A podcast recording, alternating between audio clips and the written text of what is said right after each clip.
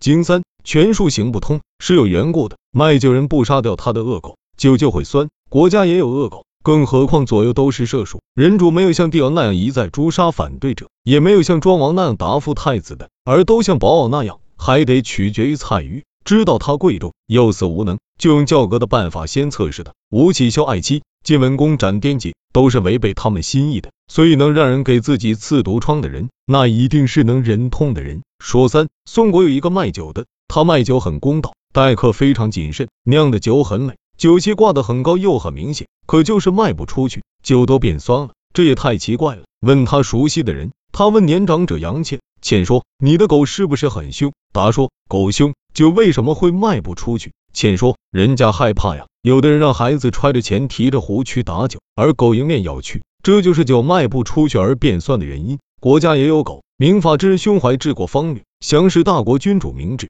大臣像狗一样迎着咬人，这就是君主被蒙蔽受挟持，而明法之人所以不被重用的原因。所以齐桓公问管仲，治理国家最大的祸患是什么？答说：最大的祸患就是射鼠了。桓公说：为什么患射鼠？答说：主公看见过建设坛吗？买好木桩还得涂上泥，老鼠就穿穴栖身在中间，用烟火熏，又怕烧坏木桩用水灌，又怕涂的泥掉下来，这就是射鼠所以治不了的原因。现在人君左右的进士，出外就依仗权势勒索百姓，在内就互相勾结，在人君面前隐瞒弊端，在内刺探军情，告诉朝廷大臣，内外相互勾结，相互倚重，大臣党与所属官吏，以此获取富贵。执法之力不诛杀他们，就会搞乱法令；诛杀他们，君主就会不安。他们控制着君主，他们就是国家的社属呀。所以人臣一掌握权柄，就要玩弄法令。明白表示为他效力的就一定得利，而不为他效力的就一定有祸。这也就是猛狗。大臣像猛狗那样去迫害明法之士，左右进士又像射鼠那样刺探军随，而君主竟不察觉，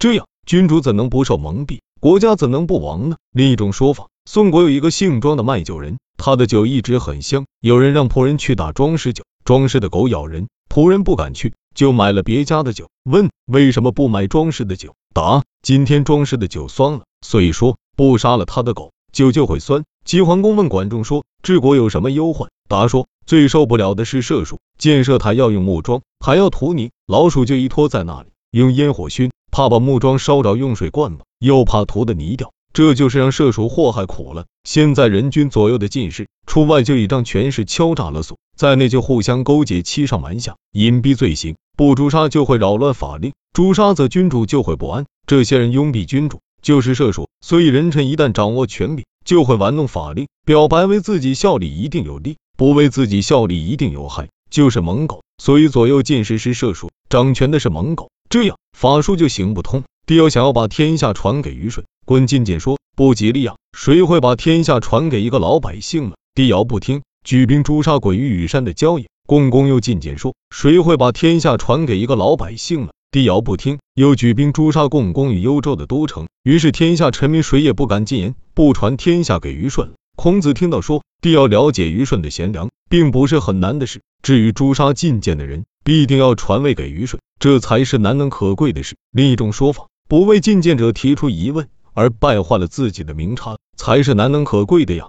楚庄王有一个毛门的法令，群臣大夫个公子入朝，马蹄践踏严雷时，执法官斩断他的车辕，杀戮他的车夫。一次太子入朝，马蹄践踏严雷，执法官斩断了他的车辕，杀了他的车夫。太子大怒，进宫对父王哭诉说：“为我做主，杀了执法官吧。”王说：“法令是为了敬重宗庙，保护国家的，所以能够遵守法令，保护国家的。”就是国家的忠臣，怎么可以诛杀呢？而违反法规、废弃禁令、不保护国家的，是臣下侵犯君主。臣下侵犯君主，君主就会失去威严；臣下侵犯主上，主位就会危殆。失去威严，主位危殆，国家不保，我将来拿什么遗留给子孙？于是太子退了几步，重新跪拜行礼，离开宫殿，露宿三日，向北再拜行礼而请求死罪。另一种说法，楚王紧急召见太子，楚国的法令，车子不许到毛门。这天下雨，庭院中有积水，太子就让车子赶到茅门。执法官说，车子不许到茅门，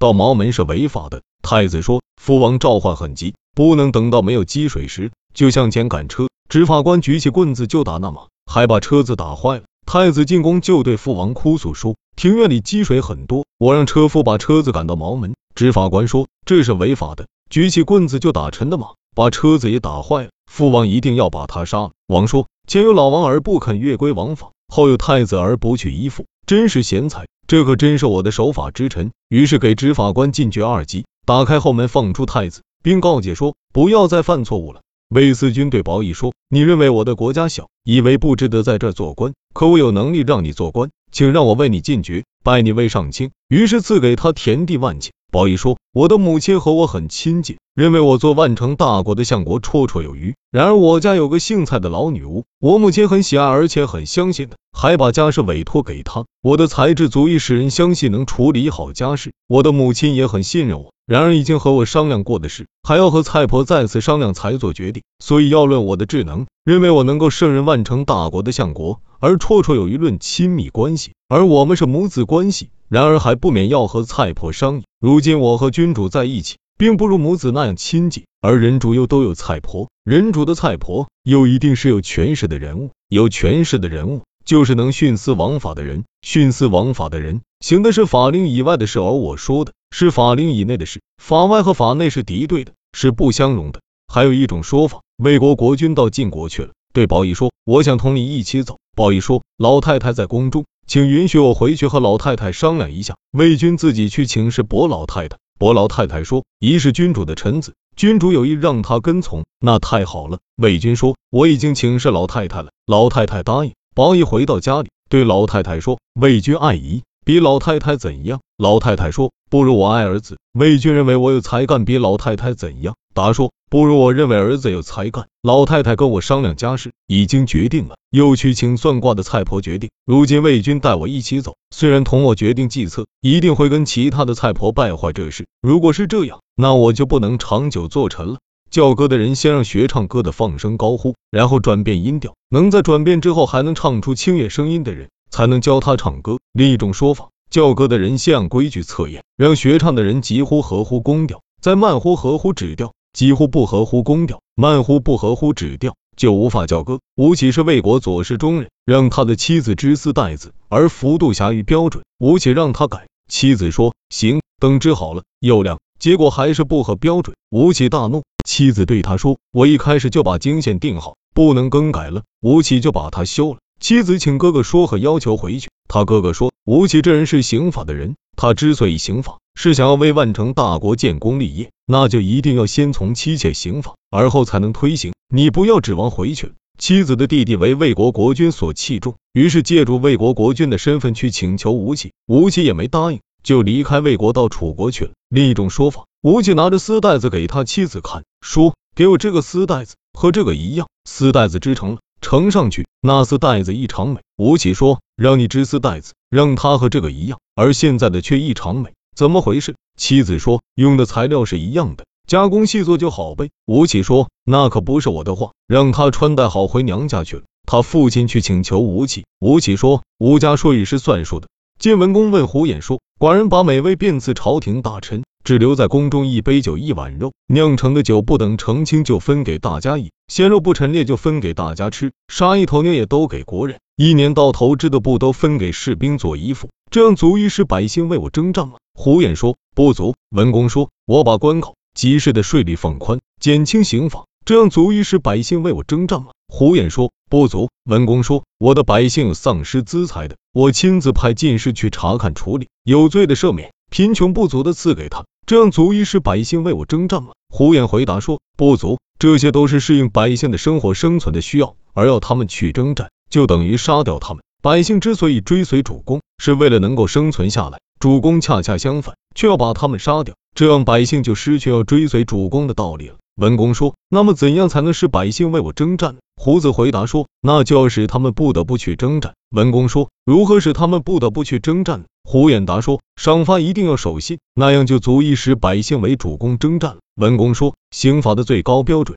怎样才能达到？”答说：“不必亲近和显贵，法令就要施加在主公所喜爱的人身上。”文公说：“好，下令明天在普鲁打猎，约定在正晌午时为期，过期按军法处置。”于是有个文公所喜爱的叫颠杰的人来晚了，执法官请文公问罪，文公落泪而忧愁。执法官说：“请下令用刑。”于是腰斩颠杰以示众，申明执法守信。而后百姓却恐惧说：“君主对颠杰的宠爱是那样深切，尚且执法不疑，何况对我们有什么留情呢？文公看到百姓可以征战了，于是起兵攻打元国，把元国攻占了，征伐魏国，命令他们拔陇开城东西路，取了五路，攻取杨樊，战胜国国，征讨曹国，南征为郑，推倒他们的城垛，解除宋国之围。毁师同楚军在城濮一战，大败楚军，班师到建土大会诸侯，被推为盟主。并与郑国国君在横雍结盟，一举而建八项大功。能够如此，没有别的原因，就是听从了虎眼的谋略，